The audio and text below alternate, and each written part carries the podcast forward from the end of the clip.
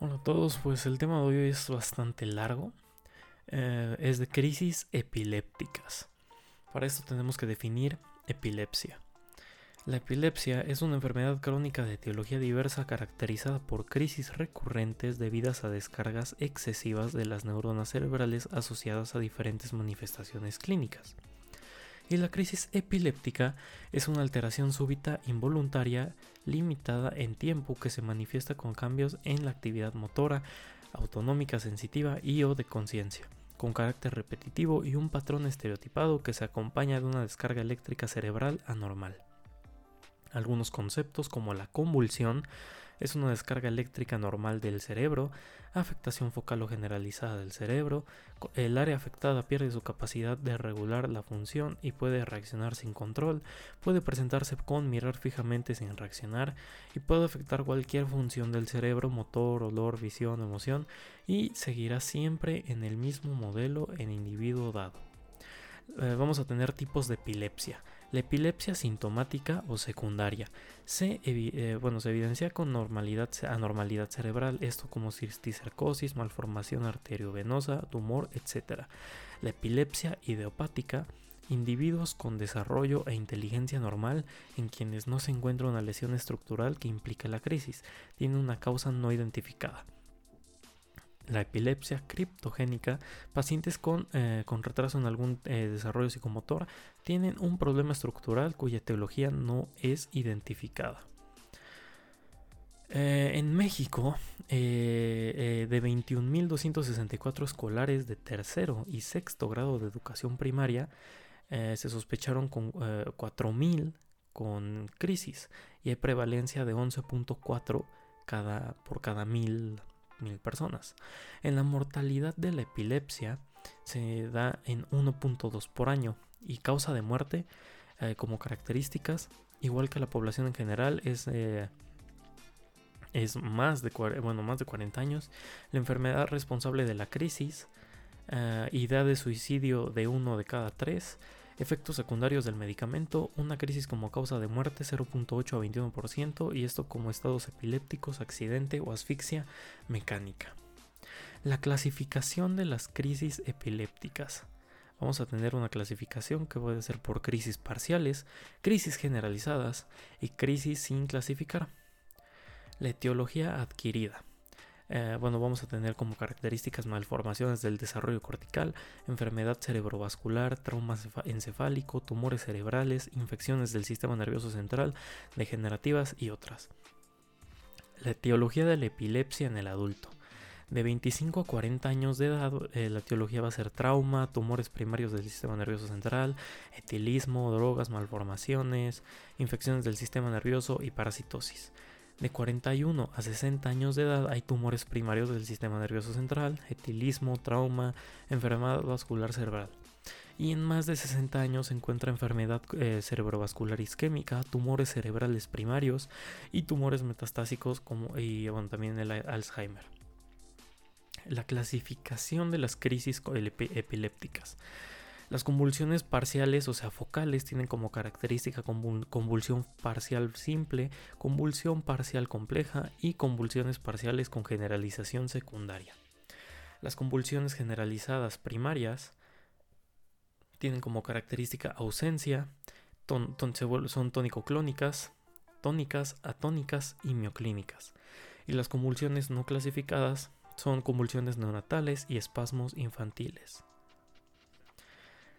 Eh, la clasificación, la parcial, o sea, la focal, tienen actividad que se inicia en grupo de neuronas en un lóbulo de un hemisferio y la generalizada tiene actividad que se inicia en gran número de neuronas en ambos hemisferios.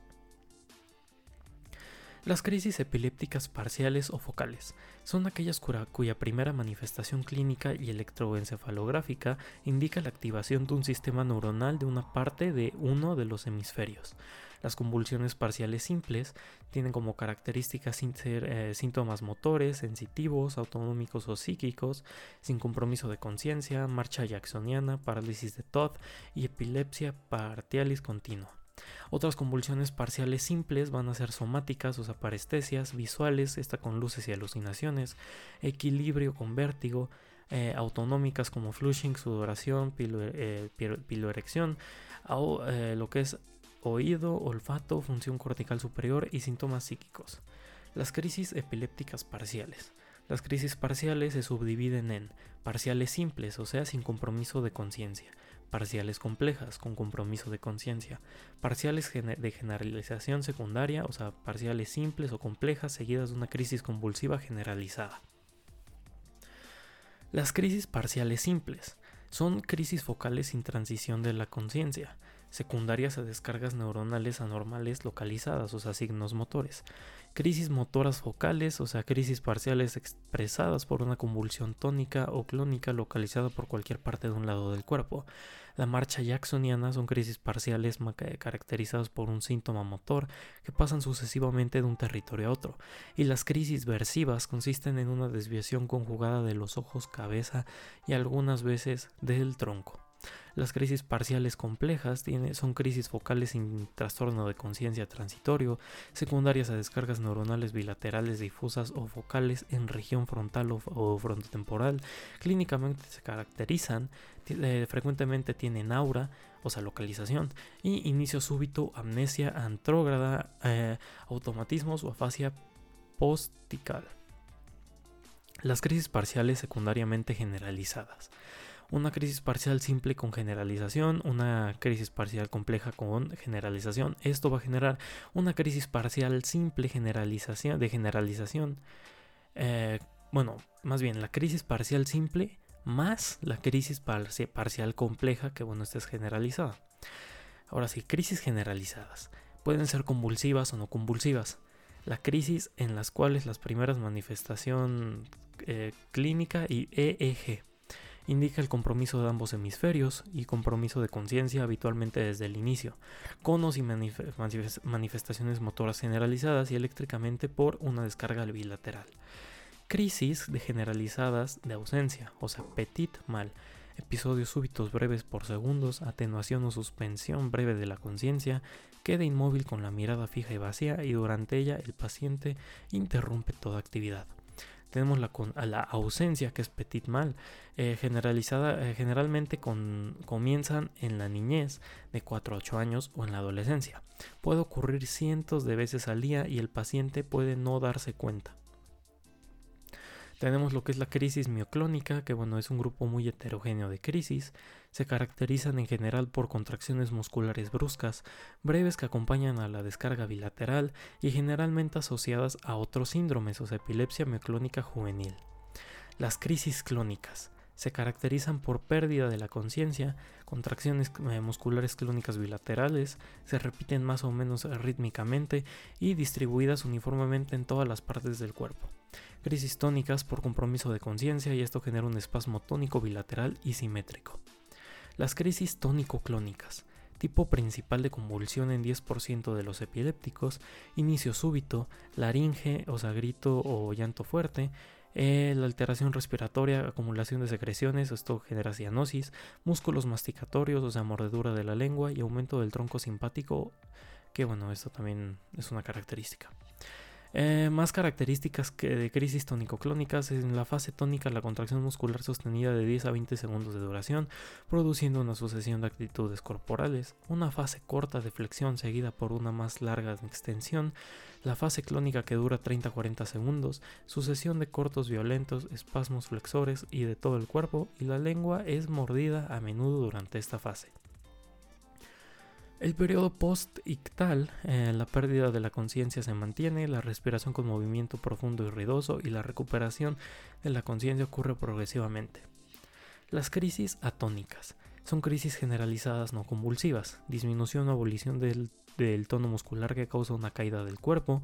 Su duración se divide en crisis atónicas de muy corta duración, o sea, drop attacks de 2 a 4 segundos, súbita atonía global con caída de la cabeza y o de todo el cuerpo, crisis atónica de larga duración, que bueno, permanece inconsciente en el suelo por uno o varios minutos. Las crisis epilépticas inclasificables se incluyen en este grupo todas las, crisis que, todas las crisis que no pueden clasificarse por datos incompletos o inadecuados y algunas que desafían la clasificación por sus características, especialmente en la infancia. Síndromes epilépticos. Vamos a tener epilepsia mioclónica juvenil, síndrome de Lennox-Gastaut, epilepsia mesial temporal lobar, que bueno, la epilepsia mioclónica juvenil. Hay un desorden de convulsiones generalizadas, causa desconocida, aparece en la adolescencia temprana, eh, mioclonías bilaterales, únicas o repetidas y más frecuente al despertar. Las crisis parciales simples se respeta, bueno, respetan el estado de conciencia y pueden ser focales, o sea, motoras, sensitivas, somatosensoriales y afectivas. Y las crisis parciales complejas eh, no respetan el estado de la conciencia y en cuanto a focales van a ser motoras, sensitivas, somatosensoriales y afectivas. Las crisis generalizadas igual no respetan el estado de conciencia y se encuentran eh, bueno, con ausencias tónicas, atónicas, clónicas, mioclónicas y tónico-clónicas. Y la evolución de la crisis va a ser una crisis parcial simple, crisis parcial compleja y después crisis generalizada. Esto como algunas características. Después tenemos lo que son crisis atónicas, crisis tónico-clónicas y bueno, vamos a hablar de lo que son factores desencadenantes de crisis. La disminución de niveles sanguíneos de medicamentos, alteraciones metabólicas, que algunos ejemplos pueden ser ayuno prolongado, o sea, hipoglicemia, deshidratación o DHE. Cambios emocionales, o sea, el estrés, falta de sueño, estímulos externos como auditivos o visuales, hipertermia, que bueno, esto es un proceso infeccioso, y dolor. La epilepsia. El diagnóstico de la epilepsia va a ser con la historia clínica completa, la exploración general, exploración neurológica, EEG, una eh, TC y un IRM, bueno, esto con punción lumbar también, va a ser un método diagnóstico. La epilepsia de inicio temprano, o sea, en niños. Va a haber un sufrimiento perinatal que, bueno, como características va a ser idiopático, trabajo prolongado de parto, rupturas prematuras de membrana, doble circular de cordón, hipoxia perinatal, eh, utilización de forceps, prematurez, desnutrición materna, peso y talla al nacer y otros síndromes. Y lo que es la epilepsia en adulto, o sea, tardías, va a ser vascular, alcohólica, tumoral, postraumática y parasitoria. Algunas epilepsias en adultos tardías también va a ser este, parasitaria, postraumática y tumoral. Eh, bueno, esto como algunas características esenciales. Las epilepsias vasculares se va a encontrar EVC del 8 al 13%, malformaciones arterovenosas, eh, artritis cerebral, eh, bueno, también lo que es la arteritis eh, cerebral, insuficiencia eh, circulatoria y pueden proceder al ictus. En EVC isquémico al 10%, epilepsias vasculares en la fase aguda del EBC como característica, crisis parciales simples, focales y secundariamente generalizadas y pueden evolucionar a un estatus epiléptico. Después las epilepsias vasculares bueno, van a encontrarse con características de MAV eh, o aneurisma al 30-41% en tamaño y localización, efecto de masa, secuestro sanguíneo, irritación neuronal y gliólisis secundaria. Las epilepsias vasculares bueno, van a ser una malformación arteriovenosa. Y las epilepsias alcohólicas, bueno, que algunas características van a ser ingesta excesiva, eh, alcohol como desencadenante en epilépticos, en intoxicación y abstenencia, eh, generalmente con crisis de CCTCG, en alcohólicos crónicos el 5%, en mujeres 36, eh, bueno, más bien en lo que es eh, de edad, van a ser de 36 a 38 años y mujeres con el 12% de crisis alcohólicas epilepsia alcohólica. Bueno, algunas características van a ser la crisis de, privación de 18 a 75%, absoluto o relativa, y delirium tremens, que bueno, esto va a ser 35% de los que inician con crisis.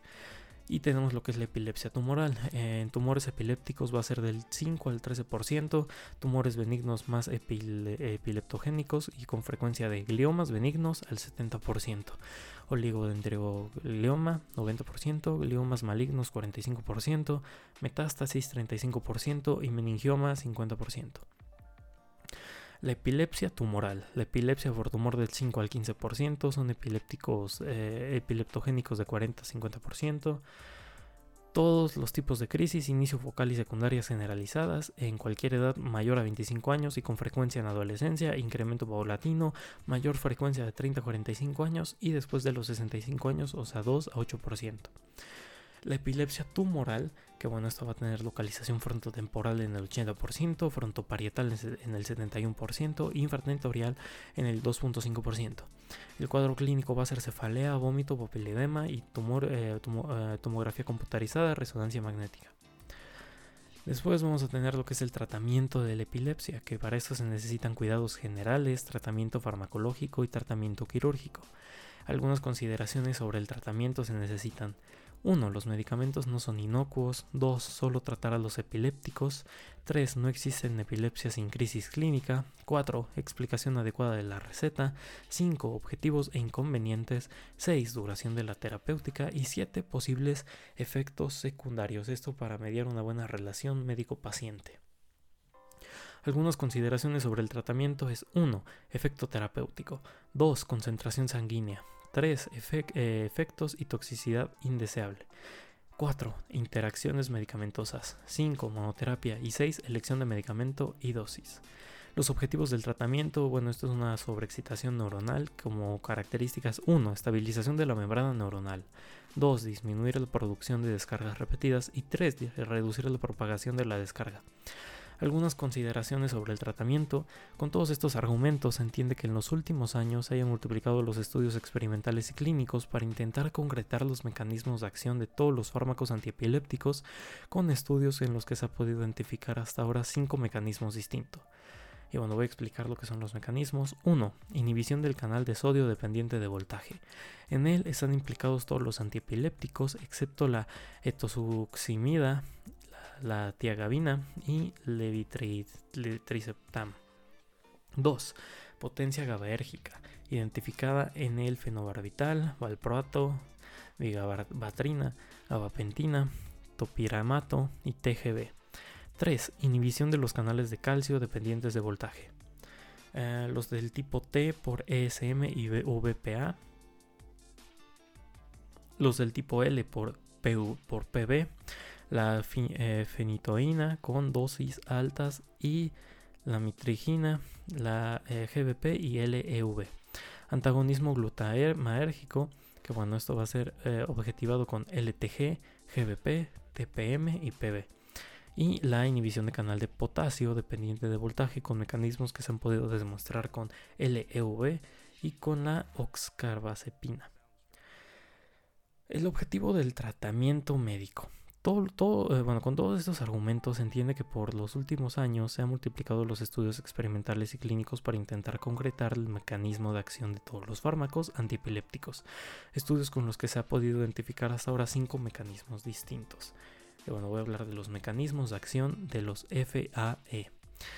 Número 1. Inhibición del canal de sodio dependiente de voltaje. Todos los antiepilépticos excepto etoxucimida, diagabina y levitiracetam. Dos potenciadores GABAérgicos, que bueno, son identificadas en fenobarbital, valproato y vigabatrina, eh, topiramato y tiagabina. 3. Inhibición de los canales de calcio dependientes de voltaje. Vamos a tener los del tipo T, que van a ser etosuximida y valproato, y los del tipo L, que van a ser fenobarbital, eh, fenitoína con dosis altas, eh, la gabapentina y, y. Tenemos lo que son, número 4, antagonismo, antagonismo glutamanérgico. Que bueno, va a ser objetivado por la, la motrigina, gabapentina, topiramato y fenobarbital. Y 5. Inhibición de los canales de potasio dependientes de voltaje, que va a ser mecanismo que se ha podido demostrar con le, eh, levetiracetam y oxcarbazepina. Los mecanismos de acción del fármaco, 1. Eh, favorecen mecanismos inhibitorios, así como agentes GABAérgicos, inhibición de GABA transaminasa, aumentan la recepción de GABA en la sinapsis y aumento con facilitación por GABA. Tenemos que en tratamiento farmacológico hay que iniciar un manejo cuando los mecanismos de descarga neuronal anormal que explican la manifestación epiléptica se han generado y establecido, o sea, con crisis estereotipadas recurrentes no provocadas generalmente breves. Y dos, cuando se presenta una primera crisis que tiene una alta posibilidad de eh, recurrencia. Los criterios de selección del fármaco. Diagnóstico preciso de la variedad de la crisis epiléptica o síndrome epiléptico. Otros elementos son claves de medicamentos y de la variedad biológica del sujeto que lo recibe. Como características 1. Mecanismo de acción del fármaco. 2. Eficacia. 3. Tolerancia. 4. Efectos secundarios como pueden ser indeseables o idiosincráticos. Y 5 acceso eh, al medicamento, esto con característica de costo y número de tomas al día. El tratamiento ineficaz, o sea, las consideraciones del tratamiento para un, eh, para cuando sea ineficaz, un tratamiento poco eficaz. Uno, incumplimiento de las prescripciones, o sea, descuido, posición familiar o efectos indeseables. Dos, nivel sanguíneo insuficiente, esto con mala prescripción de biotransformación rápida y nivel terapéutico. Eh, y por último tenemos lo que es la medicación, bueno, la, la medicación antiepiléptica, que bueno, como primera elección vamos a tener la carbamazepina, la motrigina, oxcarbazepina, ácido valproico y topiramato. Y de segunda línea va a ser clobazam, gabapentina, fenitoína, tiagabina y levitiracetam. Y em, bueno, esto va a ser con un amplio espectro. Y bueno, el tratamiento según el tipo de crisis. Vamos a tener eh, crisis parciales y generalizadas. En las parciales pueden ser simples o complejas y secundariamente generalizadas. En las generalizadas va a haber eh, ausencia, meclónicas, espasmo infantil, atónicas o tónicas. Que bueno, esto se va a. En las de ausencias y tónicas va a ser eh, etosuximida y ACTH, esteroides, como bueno, algunas benzodiazepinas. Y eh, bueno, algunas que van a trabajar para lo que es eh, generalizado y parcial va a ser para valproato, felbamato, toripiramato y lomitrigina. Y bueno, esto sería todo de crisis epilépticas.